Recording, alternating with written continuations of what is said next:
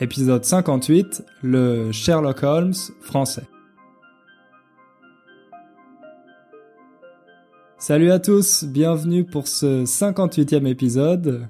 Comme promis la dernière fois, ça va être un épisode un peu différent puisque je vais vous lire une histoire et pas n'importe laquelle, celle du plus célèbre voleur français.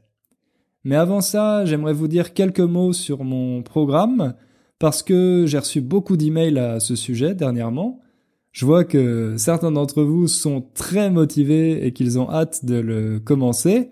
Donc sachez que les inscriptions vont ouvrir le lundi 28 janvier et qu'elles seront ouvertes pendant une semaine. Vous aurez une semaine pour vous inscrire. Ensuite, je fermerai à nouveau les inscriptions jusqu'à cet été, jusqu'au mois de juin, je pense. D'ailleurs, pour être sûr de ne pas rater la période d'inscription, vous pouvez aller sur la page du cours sur euh, innerfrench.com et laisser votre euh, adresse email. Comme ça, vous recevrez un email le jour de l'ouverture des inscriptions. Si vous ne savez pas de quoi je suis en train de parler, il s'agit de mon cours Build a Strong Core pour aider les personnes qui ont un niveau intermédiaire à mieux comprendre le français. C'est un programme avec des leçons structurées en version vidéo et audio, un peu de grammaire et des exercices pour euh, corriger les erreurs fréquentes, plus un groupe Facebook privé pour rester motivé. J'en ai déjà parlé en détail dans l'épisode 52, donc si vous voulez plus d'infos, je vous conseille de l'écouter ou d'aller sur mon site innerfrench.com. Aujourd'hui, comme je vous l'ai dit, c'est un épisode littéraire et ça tombe bien parce que j'ai reçu un enregistrement très poétique. C'est Adrienne qui me l'a envoyé et dedans, elle récite un poème de Jacques Prévert qu'elle a appris par cœur. J'imagine que vous connaissez cette expression. Apprendre par cœur, c'est la même en anglais. Ça veut dire apprendre quelque chose parfaitement et être capable de le réciter sans erreur. Adrienne est anglaise et elle m'a écrit que faire cet exercice, ça l'aide beaucoup à améliorer sa prononciation. Donc euh, si vous aussi vous aimez la poésie, c'est vrai que ça peut être un bon entraînement. Si vous trouvez un poème que vous aimez, vous pouvez le chercher sur euh, YouTube et normalement vous verrez une version audio avec un lecteur français. D'ailleurs, les poèmes de Jacques Prévert sont parfaits pour euh, s'entraîner, à mon avis. Jacques Prévert, c'est un poète du XXe siècle qui est très populaire en France. On apprend souvent ses poèmes à l'école parce qu'ils sont assez accessibles ils parlent de la vie quotidienne et ils contiennent beaucoup de jeux de mots. Son recueil le plus connu s'appelle Paroles, et justement, le poème qu'a choisi Adrienne vient de ce recueil. Déjeuner du matin, Jacques Prévert. Il a mis le café dans la tasse. Il a mis le lait dans la tasse de café. Il a mis le sucre dans le café au lait avec la petite cuillère, il a tourné. Il a bu le café au lait et il a reposé la tasse sans me parler. Il a allumé une cigarette, il a fait des rondes avec la fumée. Il a mis les cendres dans le cendrier, sans me parler, sans me regarder. Il se levait. Il a mis son chapeau sous sa tête. Il a mis son manteau de pluie parce qu'il pleuvait, et il est parti sous la pluie, sans une parole, sans me regarder. Et moi, j'ai pris ma tête dans ma main et j'ai pleuré. Merci beaucoup Adrienne pour cet enregistrement. Je suis sûr que ça va inspirer les auditeurs. D'ailleurs, si vous voulez lire ce poème et la transcription complète du podcast, n'oubliez pas qu'ils sont disponibles gratuitement sur mon site. Et pour ceux qui cherchent des idées de lecture, j'ai publié une vidéo sur YouTube la semaine dernière avec des livres que je recommande pour apprendre le français. Il suffit de chercher quel livre lire en français, quel livre lire en français sur YouTube et vous allez la trouver. D'ailleurs, j'en profite pour remercier tous ceux et toutes celles qui se sont abonnés à la chaîne Inner French et qui laissent des commentaires sur YouTube. Ça me fait très plaisir, donc merci beaucoup. Allez, on va passer à notre histoire.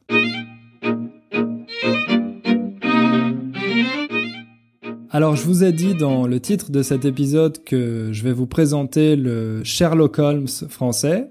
Il s'appelle Arsène Lupin il est apparu quelques années plus tard, au début du XXe siècle.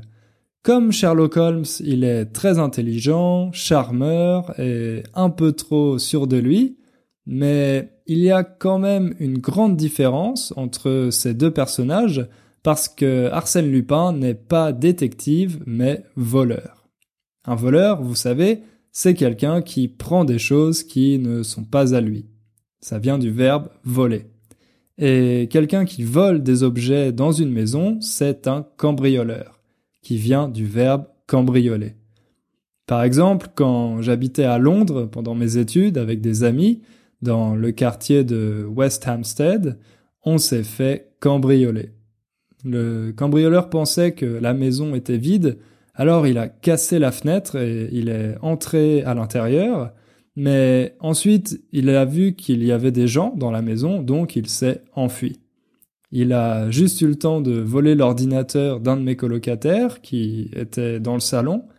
C'était pas une expérience très agréable, mais heureusement, il y a eu plus de peur que de mal.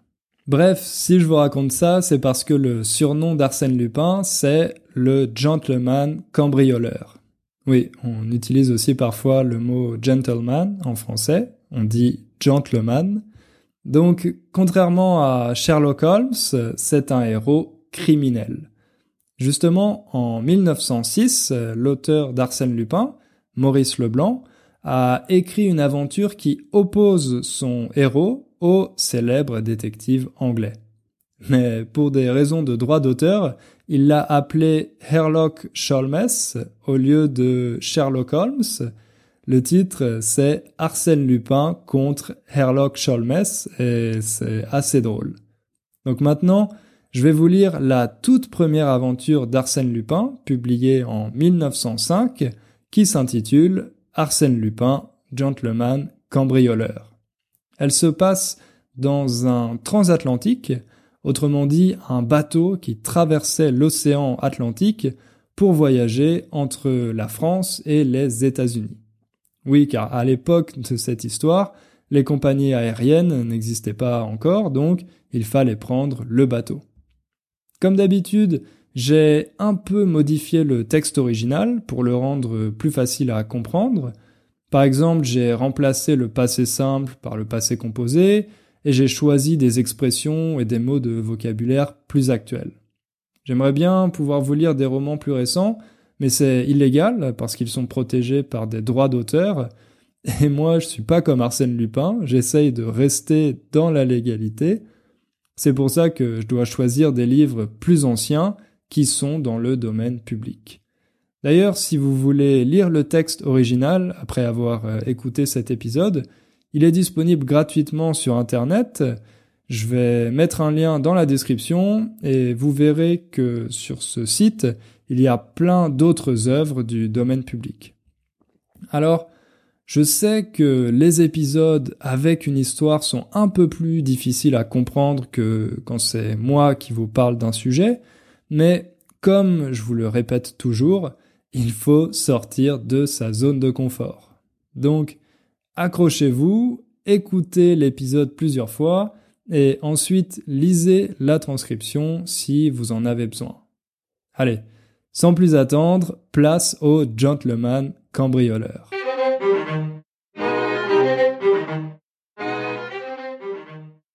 Quel étrange voyage. Pourtant, il avait si bien commencé. La Provence est un transatlantique rapide et confortable. La haute société y était réunie. Des relations se formaient, des divertissements s'organisaient. Nous avions cette impression exquise d'être séparés du monde, comme sur une île déserte, obligés, par conséquent, de nous rapprocher les uns des autres. Et nous nous rapprochions. N'avez-vous jamais pensé à ce qu'il y a d'original et d'imprévu dans ce genre de situation? Des personnes qui, la veille encore, ne se connaissaient pas et qui, durant quelques jours, entre le ciel infini et la mer immense, vont partager leur intimité et défier les colères de l'océan. Au fond, c'est comme une version raccourcie et tragique de la vie, avec ses orages et ses grandeurs, sa monotonie et sa diversité. Voilà pourquoi les gens aiment tellement ce voyage qui est aussi intense que court. Mais depuis plusieurs années, il n'est plus exactement le même. Quelque chose a changé. Le bateau n'est plus seul, isolé en mer, un lien subsiste grâce au télégraphe sans fil. Avec cette invention, les passagers continuent de recevoir des messages même en plein milieu de l'océan. Justement, le second jour du voyage, à 800 km des côtes françaises, par un après-midi orageux, le télégraphe sans fil a transmis ce message à l'équipage du bateau. Arsène Lupin à votre bord.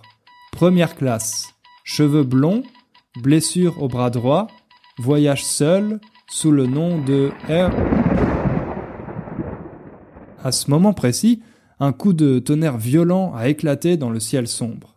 Les ondes électriques ont été interrompues et l'équipage n'a pas reçu le reste du message. Il connaissait donc seulement l'initiale du nom sous lequel se cachait Arsène Lupin. Rapidement, la nouvelle s'est propagée parmi les passagers. Nous savions tous que le fameux Arsène Lupin se cachait parmi nous. Arsène Lupin, parmi nous, l'insaisissable cambrioleur dont on racontait les exploits dans tous les journaux depuis des mois, l'énigmatique personnage avec qui le vieux Ganimard, notre meilleur policier, avait engagé ce duel à mort, Arsène Lupin, le fantaisiste gentleman qui n'opère que dans les châteaux et les salons, Arsène Lupin, l'homme aux mille déguisements, tour à tour chauffeur, ténor, adolescent, vieillard, employé de bureau, médecin russe, torero espagnol. Imaginez la situation. Arsène Lupin allant et venant dans la première classe d'un transatlantique, dans cette salle à manger, dans ce salon, dans ce fumoir. Arsène Lupin, c'était peut-être ce monsieur, ou celui-là, mon voisin de table, mon compagnon de cabine. Et cela va durer encore cinq jours a dit Miss Nelly Underdown. Mais c'est intolérable. J'espère bien qu'on va l'arrêter. Et s'adressant à moi. Voyons, vous, monsieur d'Andrézy, qui connaissez bien le commandant du bateau, vous ne savez rien? J'aurais bien voulu savoir quelque chose pour plaire à Miss Nelly. C'était une de ces femmes magnifiques qui, partout où elles sont, attirent toute l'attention. Elle était aussi belle que riche et avait beaucoup d'admirateurs. Élevée à Paris par une mère française, elle rejoignait son père, le richissime Underdown de Chicago. Une de ses amies, Lady Gerland, l'accompagnait. Dès la première heure du voyage, j'avais essayé de me rapprocher d'elle. Mais son charme m'avait troublé et je me sentais un peu trop ému pour flirter quand ses grands yeux noirs rencontraient les miens. Cependant, elle accueillait mes avances avec une certaine faveur. Elle riait à mes plaisanteries et s'intéressait à mes anecdotes. Il y avait un seul rival qui m'inquiétait. Un assez beau garçon, élégant, réservé, dont elle paraissait quelquefois préférer l'humeur introvertie à mon extraversion de parisien. Il faisait justement partie du groupe d'admirateurs qui entourait Miss Nelly quand elle m'a posé la question. Alors, je lui ai répondu. Je ne sais rien de précis, mademoiselle, mais peut-être pouvons-nous mener notre propre enquête, tout aussi bien que le ferait le vieux Ganimard, l'ennemi personnel d'Arsène Lupin. Vous vous avancez beaucoup, monsieur. Et pourquoi donc? Le problème est-il si compliqué? Très compliqué. C'est que vous oubliez les éléments que nous avons pour le résoudre. Quels éléments? Numéro 1. Lupin se fait appeler Monsieur R. C'est un peu vague. Numéro 2. Il voyage seul. Cette particularité vous suffit? Numéro 3. Il est blond. Et alors? Alors, il suffit de regarder la liste des passagers et de procéder par élimination. J'avais cette liste dans ma poche. Je l'ai prise et j'ai commencé à la lire. Je note d'abord qu'il n'y a que 13 personnes dont l'initiale est R. 13 seulement? En première classe, oui. Sur ces 13 messieurs R, 9 sont accompagnés de femmes, d'enfants ou de domestiques. Il reste donc quatre hommes isolés, le marquis de Raverdan, secrétaire d'ambassade, a répondu Miss Nelly. Je le connais. Le major Rawson, c'est mon oncle, dit quelqu'un. Monsieur Rivolta, présent, a dit l'un de nous, un Italien très brun. Miss Nelly a éclaté de rire. Vous n'êtes pas vraiment blond. J'ai repris la parole. Alors, nous sommes obligés de conclure que le coupable est le dernier de la liste. C'est-à-dire? C'est-à-dire Monsieur Rosen. Quelqu'un connaît-il Monsieur Rosen? Personne n'a répondu. Mais Miss Nelly a interpellé le jeune homme taciturne qui était à côté d'elle. Eh bien, monsieur Rosen, vous ne répondez pas? Tout le monde a tourné les yeux vers lui. Il était blond. J'ai senti un petit choc au fond de moi. C'était absurde car ce monsieur ne semblait pas du tout suspect. Il a répondu. Pourquoi je ne réponds pas? Mais parce que vu mon nom, ma qualité de voyageur isolé et la couleur de mes cheveux, j'ai fait l'enquête moi aussi, et que je suis arrivé à la même conclusion. Il faut donc qu'on m'arrête. Il avait un air bizarre en prononçant ces paroles, mais on voyait qu'il plaisantait. Miss Nelly a demandé naïvement. Mais vous n'avez pas de blessure? C'est vrai, a-t-il répondu. La blessure manque. D'un geste nerveux, il a relevé sa manche pour nous montrer son bras. Mais, aussitôt, une idée m'a frappé. Mes yeux ont croisé ceux de Miss Nelly. Il avait montré le bras gauche, pas le bras droit. Mais avant que je fasse la remarque, un incident a détourné notre attention. Lady Gerland, l'amie de Miss Nelly, arrivait en courant. Elle était bouleversée. Mes bijoux, mes perles, on m'a tout volé. Mais non, le voleur n'avait pas tout pris. Plus tard, nous avons appris une chose encore plus bizarre. Le voleur avait choisi.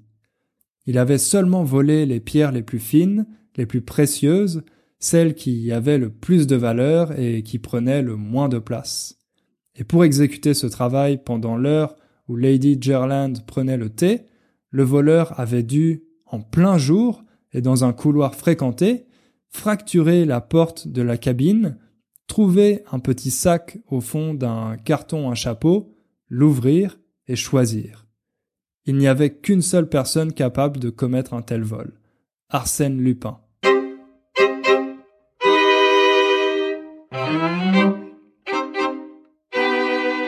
Au dîner, personne ne s'est assis à côté de M. Rosen. À droite et à gauche, les deux places sont restées vides. Et le soir, on a appris qu'il avait été convoqué par le commandant. Son arrestation a été un véritable soulagement. On respirait enfin. Ce soir-là, nous avons fait la fête et dansé.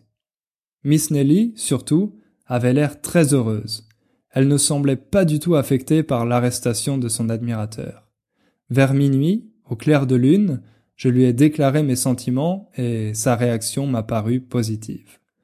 Mais le lendemain, à la stupeur générale, on a appris que, comme les charges relevées contre lui n'étaient pas suffisantes, Rosen avait été libéré. Il n'avait aucune blessure au bras et ses papiers d'identité étaient en règle. En plus, il avait été vu se promenant sur le pont à l'heure où le vol avait été commis. Mais certains passagers restaient sceptiques qui, sauf Rosen, voyageait seul, était blond et portait un nom commençant par R? Qui le télégramme désignait-il si ce n'était Rosen? D'ailleurs, quand Rosen, quelques minutes avant le déjeuner, est venu vers notre groupe, Miss Nelly et Lady Gerland se sont levés et sont partis. C'était bel et bien de la peur. Une heure plus tard, une note circulait parmi l'équipage et les passagers. Monsieur Louis Rosen promettait une somme de dix mille francs à la personne qui trouverait Arsène Lupin. Et si personne ne me vient en aide contre ce voleur, a déclaré Rosen au commandant, moi je m'occuperai de lui. Rosen contre Arsène Lupin. Ou plutôt, disaient certains passagers, Arsène Lupin lui-même contre Arsène Lupin. Le combat sera intéressant. Pendant les deux journées suivantes, on voyait Rosen chercher partout et interroger tout le monde. De son côté, le commandant faisait aussi son maximum. Inspection de toutes les cabines et de nombreuses perquisitions. On finira bien par découvrir quelque chose, n'est-ce pas? me demandait Miss Nelly. Même Arsène Lupin ne peut pas rendre des diamants et des perles invisibles. Mais si, lui ai-je répondu. Ou alors, il faudrait fouiller nos vêtements et toutes nos affaires. Regardez, même dans mon appareil photo, ne pensez-vous pas qu'il y aurait assez de place pour toutes les pierres précieuses de Lady Gerland? Mais, cependant, j'ai entendu dire qu'il n'y a aucun voleur qui ne laisse derrière lui un indice ou une trace. Il y en a un, Arsène Lupin. Pourquoi? Pourquoi? Parce qu'il ne pense pas seulement au vol qu'il commet, mais à toutes les circonstances qui pourraient le dénoncer. Au début, vous étiez plus confiant, mais depuis, je l'ai vu à l'œuvre. Et alors, selon vous? Selon moi, on perd notre temps. Mais l'avant-dernière nuit, un membre de l'équipage a entendu des bruits à l'avant du bateau.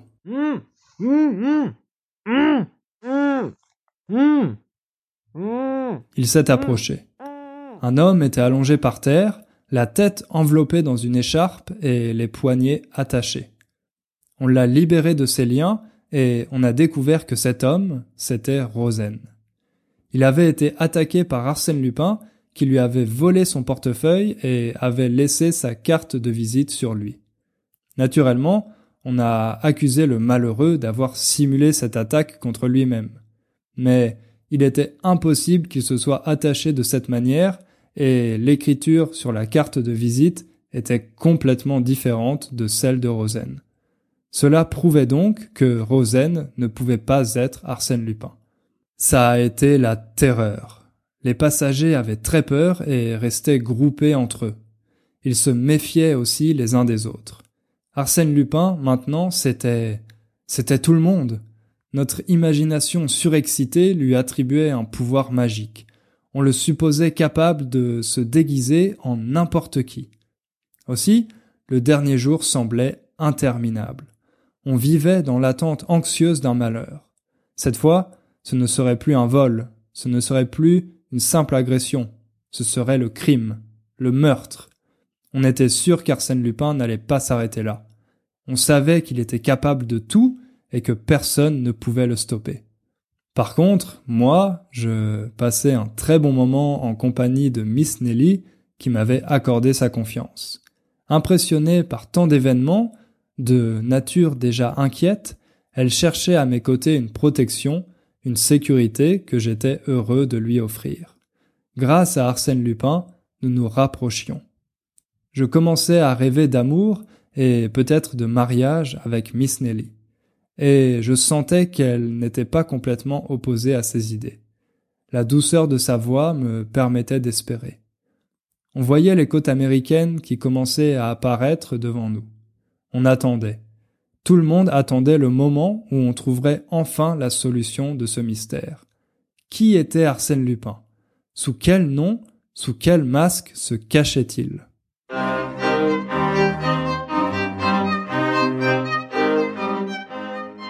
J'ai dit à ma compagne. Comme vous êtes pâle, Miss Nelly. Et vous m'a-t-elle répondu. Vous êtes si changée. Évidemment, cette minute est passionnante et je suis heureux de la vivre auprès de vous, Miss Nelly. Elle ne m'écoutait pas.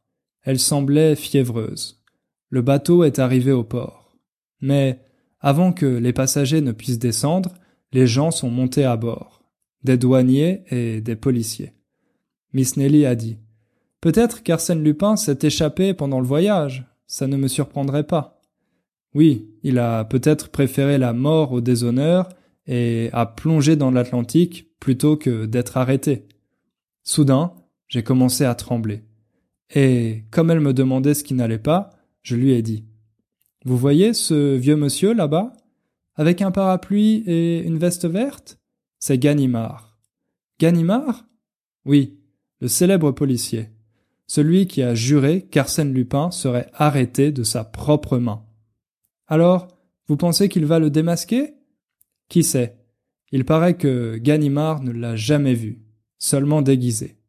À moins qu'il ne connaisse le nom qu'Arsène Lupin a utilisé sur le bateau. Ah a-t-elle répondu.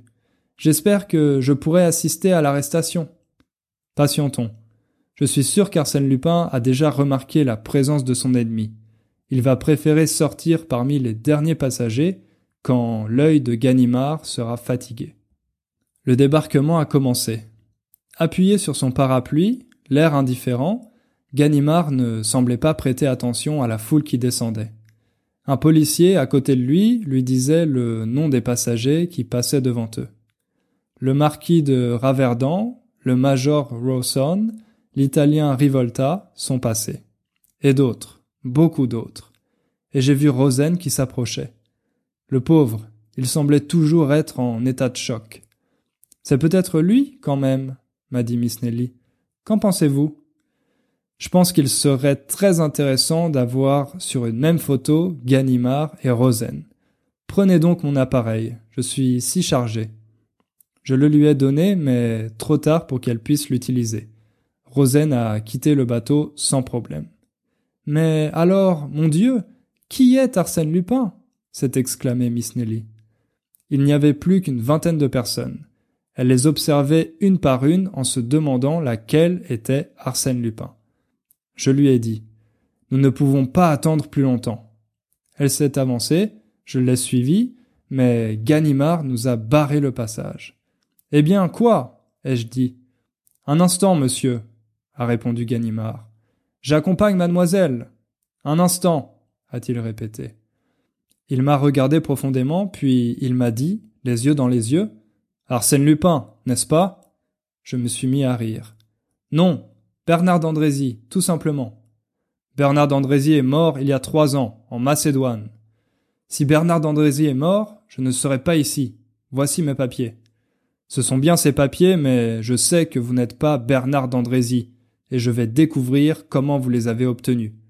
Mais vous êtes fou Arsène Lupin a pris le bateau avec un nom qui commence par R. Oui, encore un de vos trucs, une fausse piste. Ah, vous êtes doué, mon vieux. Mais cette fois, la chance a tourné. Voyons, Lupin, tu es démasqué. J'ai hésité une seconde. Au même moment, Ganimard m'a frappé sur le bras droit. J'ai poussé un cri de douleur.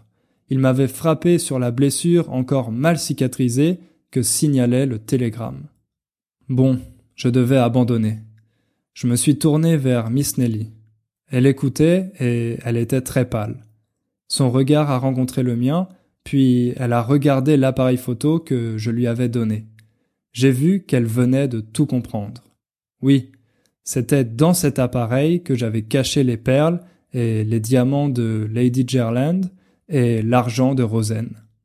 Je jure qu'à cet instant, j'étais indifférent à ce qui m'arrivait, à Ganimard, à l'arrestation, à l'hostilité des autres passagers.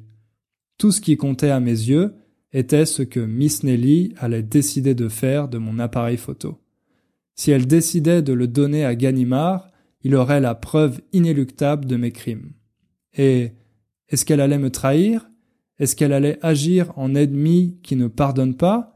Ou bien en femme indulgente Elle est passée devant moi et au moment de quitter le bateau, elle a laissé tomber discrètement l'appareil photo dans la mer. Puis, elle est partie et elle a disparu dans la foule. Je restais immobile, à la fois triste et heureux. Dommage que je ne sois pas un honnête homme.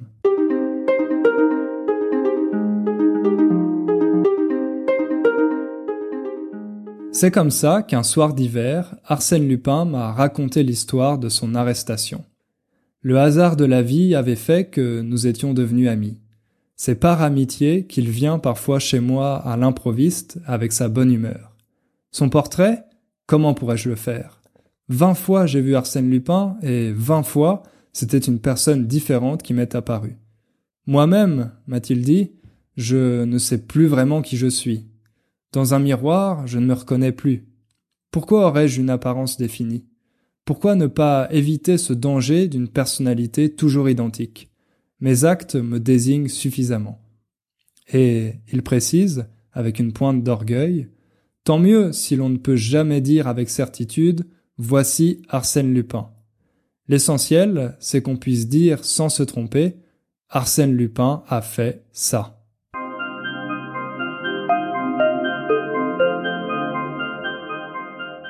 Voilà, c'est la fin de cette histoire. Euh, j'espère qu'elle vous a plu. Merci de m'avoir écouté. On se retrouve dans deux semaines. Et d'ici là, n'oubliez pas de faire un peu de français tous les jours. À bientôt!